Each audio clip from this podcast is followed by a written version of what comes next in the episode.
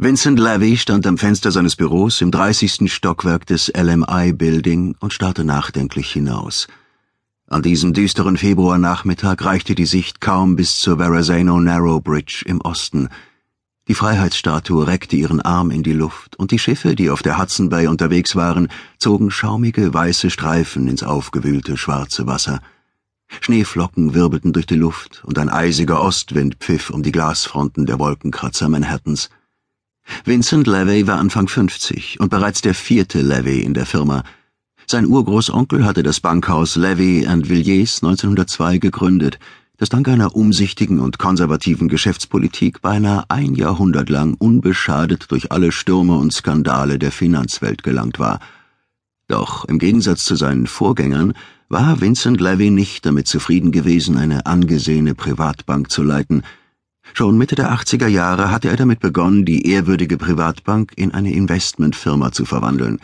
Aus dem Bankhaus Levy Villiers war die Holding Levy Manhattan Investment geworden. Gemeinsam mit einem finanzkräftigen Teilhaber, der die erfolgversprechenden Zukunftsaussichten eines global operierenden Finanzriesen erkannt hatte, hatte Levy Mitbewerber aufgekauft und viel Geld in die neueste Computertechnologie investiert, die es LMI ermöglichte, auf allen bedeutenden Finanzplätzen der Welt präsent zu sein. Levy fürchtete sich nicht vor spektakulären Neuerungen. Mit strategischem Geschick, Weitblick und gut getarnter Rücksichtslosigkeit war es ihm gelungen, LMI innerhalb von 15 Jahren zu einer Investmentfirma mit weltweit mehr als 2000 Mitarbeitern zu machen. Jede Abteilung hatte einen fähigen Leiter, der es verstand, das Optimum aus seinen Leuten herauszuholen, ob Auslandsanleihen, Derivatehandel, Programm- und Wertpapierhandel, OTC, Konsortialgeschäfte, Index- und Risikoarbitrage, Futureshandel oder Beteiligungsfinanzierung. LMI hatte sich einen ausgezeichneten Ruf erworben. Eigene Broker auf dem Parkett der NYSE und rund 200 Händler im Handelsraum im 14. Stock sorgten für gewaltige Umsätze und Gewinne. Doch obwohl LMI in vielen Geschäftsbereichen zu den Großen am Markt gehörte, war es Levy trotz aller Investitionen und Bemühungen bisher nicht gelungen, auf dem Gebiet, das ihm persönlich am meisten am Herzen lag, einen echten Profi anzuwerben. Im Bereich der M&A mischten an der Wall Street andere die Karten. Beim derzeit herrschenden Übernahmeboom flossen gigantische Geldströme an LMI vorbei in andere Taschen. Ein schier unerträglicher Zustand.